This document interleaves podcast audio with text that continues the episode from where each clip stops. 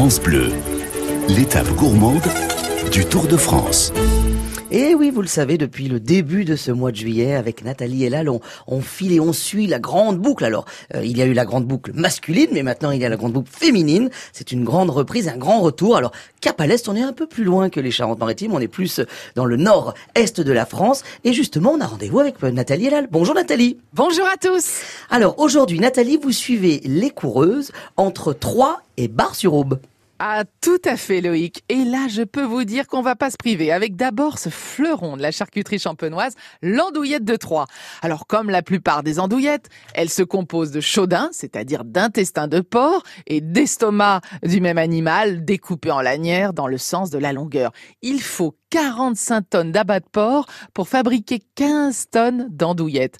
Son assaisonnement à celle de Troyes, il est un peu différent de celui des autres andouillettes parce qu'il est à base d'oignons, et d'un peu de champagne, en plus du sel, du poivre et de la noix de muscade. Bon ben voilà Nathalie, moi j'ai faim. Bon alors, est-ce qu'on connaît son histoire quand même? Le surnom de Troyes autrefois, c'était capitale de la charcuterie française. Et à juste titre, hein, parce qu'on peut dire que le patrimoine culinaire lui doit un grand nombre de recettes, comme les jambons, les terrines, les langues de mouton fumé, et oui, et les hures de sanglier, c'est-à-dire des préparations faites à partir de la tête de l'animal. Alors pour revenir à ces fameuses andouillettes, j'ai une anecdote pour vous. En 1590, la guerre de religion entre catholiques et protestants fait rage. 4000 soldats de l'armée royale d'Henri IV, roi protestant, s'introduisent de nuit dans la ville pour la reprendre aux partisans du duc de Guise, les ligueurs catholiques. Les soldats se trouvent dans le quartier Saint-Denis quand leurs narines sont chatouillées par une odeur appétissante, celle des andouillettes que les tripiers sont en train de préparer. Ils en oublient leur mission et se goinfrent à qui mieux mieux. Les ligueurs, bien sûr, les surprennent en plein festin et les trucident, en tout cas la plus grande partie d'entre eux.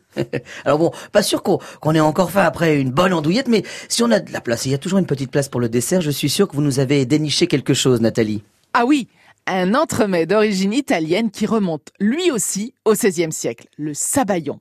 C'est un mélange cuit et mousseux de jaune d'œuf, de sucre et de marsala ou de madère. Alors ici, bien sûr, c'est du champagne qui est utilisé dans la recette. Honneur au vin local oblige. Oui, ça, on est sûr que on est obligé euh, dans ce territoire-là. Alors d'où vient son nom, le sabayon, par exemple? Il y a plusieurs versions. Alors selon certains, le mot dériverait de San Pasqual Bailon, un saint protecteur des cuisiniers et des pâtissiers. La légende raconte que ce moine franciscain d'origine espagnole aurait imaginé la recette pour ses pénitents désireuses de requinquer sexuellement leur mari fatigué. Pour d'autres, il s'agit simplement d'une déformation du napolitain zappilare qui signifie mousser et c'est à la très gourmande Catherine de Médicis qu'on devrait le sabayon, puisqu'elle en aurait apporté la recette en France à l'occasion de son mariage. Quoi qu'il en soit, le sabayon au champagne se déguste tiède ou froid, seul ou accompagné de fruits, et c'est une merveille vraiment, vraiment reconstituante. Je vous rappelle qu'il contient des jaunes d'œufs, donc un petit écart de régime plutôt utile pour nos cyclistes.